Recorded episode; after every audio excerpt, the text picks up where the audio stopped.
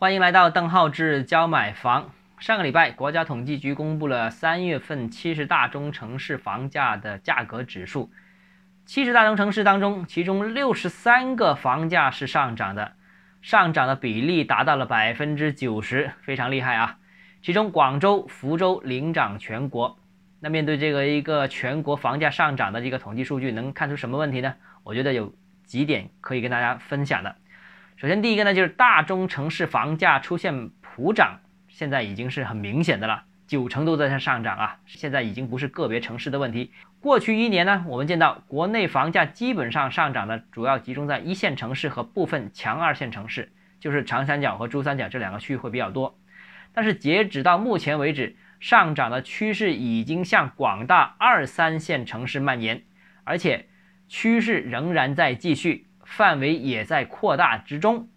究其原因，并不是地方购房政策普遍放松所导致的地方的房地产市场抬头，而是全球宽松货币政策使得资金通过各种渠道流入到房地产市场，从而推高了房价，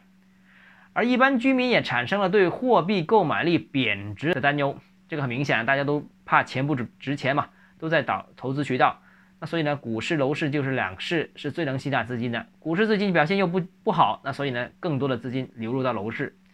现在呢，不动产，尤其是大城市的住宅投资，成为资金流动的主要方向啊。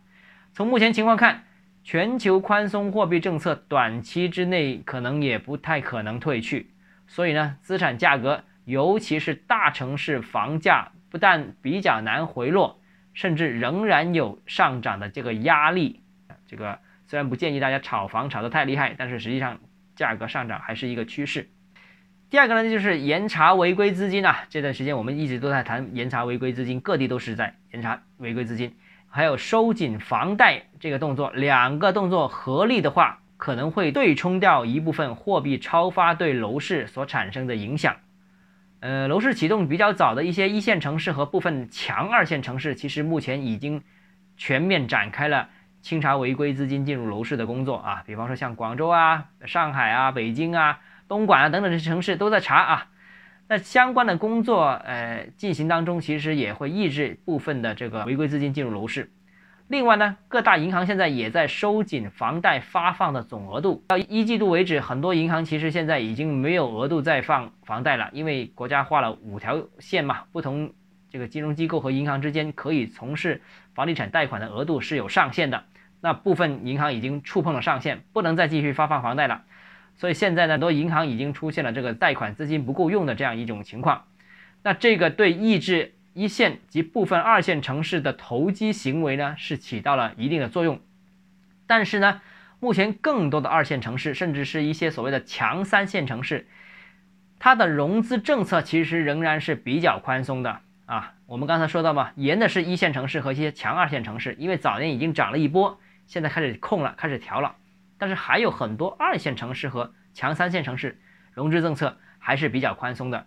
那很多资金啊，包括违规资金呐，啊，包括这个正常的房贷呢，也是能正常发发放的。所以呢，这些城市对违规资金进入楼市的监管和警觉性都没有一线城市高。当然了，他能查到的违规资金进入楼市的这个动作可能也比较轻微了。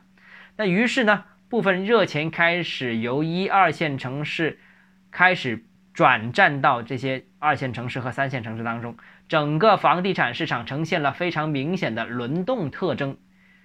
就像接力棒一样啊，这个从大城市一棒一棒的往下传递。比方说像大湾区最明显的了，大湾区就是深圳这个棒交给了东莞，东莞这个棒又交给了广州，广州看样子现在拿这个棒正在往前跑，但是后面的佛山已经准备接这个棒了啊。整个市场轮动效应非常明显，资金也随着这个政策，随着这个调控，不断的往下一城市进行转移。预计呢，严查违规资金进入楼市行动，呃，会经历由部分城市逐渐覆盖到大多数一二线城市和强三线城市的这样一个过程。在此之前，国内房价在大中城市可能仍然会持续呈现像目前这样的一个持续普涨的这样一个局面。好，那今天先跟大家分享到这里，剩下的内容我们明天继续跟大家分享。如果你个人购房有疑问，想咨询我本人的话，欢迎添加邓浩志教买房六个字拼音首字母小写这个微信号 d h e z j m f。